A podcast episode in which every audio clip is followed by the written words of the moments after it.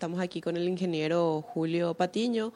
Él fue quien se ofreció para ensumarse a la búsqueda y bueno, con la tecnología con la que él conoce, de esa manera ir rastreando también y ver las posibilidades de, de poder encontrar al sargento Alexis Sosa. Y bueno, ingeniero, en este caso eh, estamos hablando de tomografía del suelo, según entendemos. Así mismo es, ¿verdad? Como su nombre lo indica, ¿verdad? Es especial y de acuerdo a la topografía, a, la, a las diferentes características del suelo, ¿verdad? Uno puede ir observando y se puede ir encontrando un poco unas anomalías. Ahí eh, se podría hacer una, algo diferente, ¿verdad? De lo que está originalmente, ¿verdad? Justamente en, el lugar donde estamos trabajando se encuentra, hay mucha basura también, entonces hay que ir descartando eso y, ubicar exactamente el lugar, ¿verdad? El, lugar preciso donde podemos encontrar, bueno, Dios quiera, ¿verdad? Y la Virgen nos permite, ¿verdad? Encontrar a Alexis, ¿verdad? Lo que todos deseamos. ¿El lugar de trabajo sería inicialmente en el cauce del arroyo La María? Y la verdad que nosotros estamos, ayer empezamos bien temprano, ¿verdad? Con, realmente hizo mucho calor, ¿verdad? Pero en lo, que realmente eh, pude observar y ver que eh, en el cauce eh, no, hay, no hay sedimentos.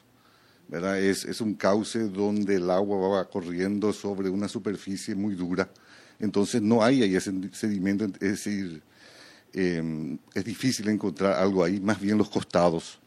¿verdad? A, la, a la orilla de eso y a lo largo, ¿verdad? porque hay muchos montículos de arena ¿verdad? Que, que, el agua fue arrastrando y fue depositando en ese lugar. Entonces, más bien en esos lugares y donde vemos que se quedó unos montículos en ciertas zonas, ahí hacemos este estudio en forma transversal, ¿verdad? Al cauce y, y vemos un poco qué, qué, podemos observar. Vemos la profundidad, vemos las características de ese, de ese suelo, ¿verdad?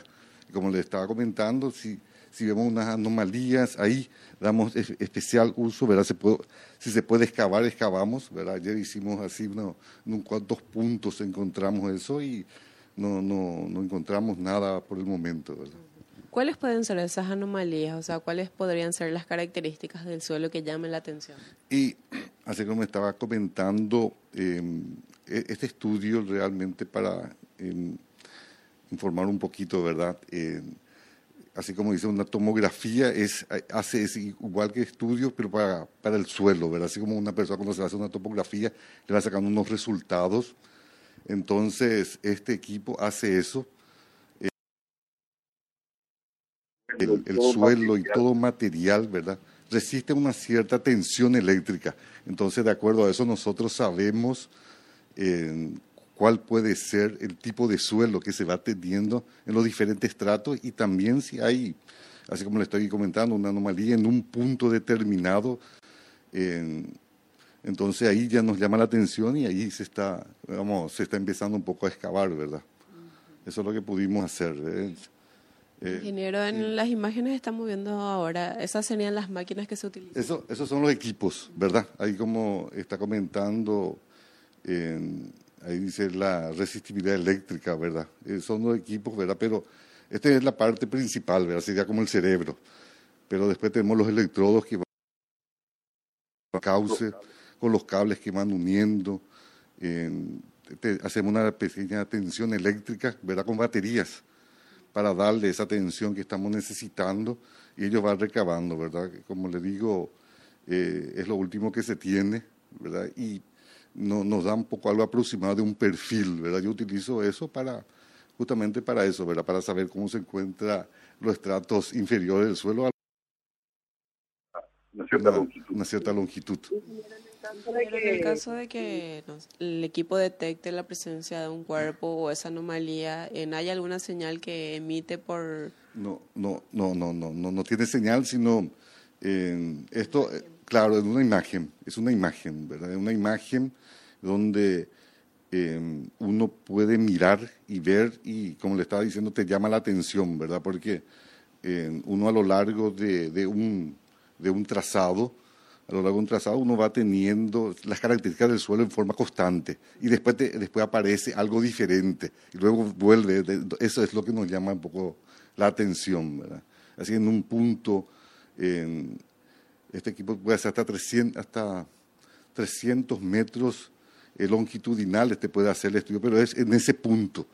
Por eso lo que hay que ir moviendo para ver si es que realmente podemos encontrar no, no es que ah, tiene una gran área, sino solamente en la parte eh, transversal o, en ese mismo lugar. Por eso lo que tenemos que ir moviendo eso cada un metro, un metro y medio y volvemos a hacer otro estudio, ¿verdad?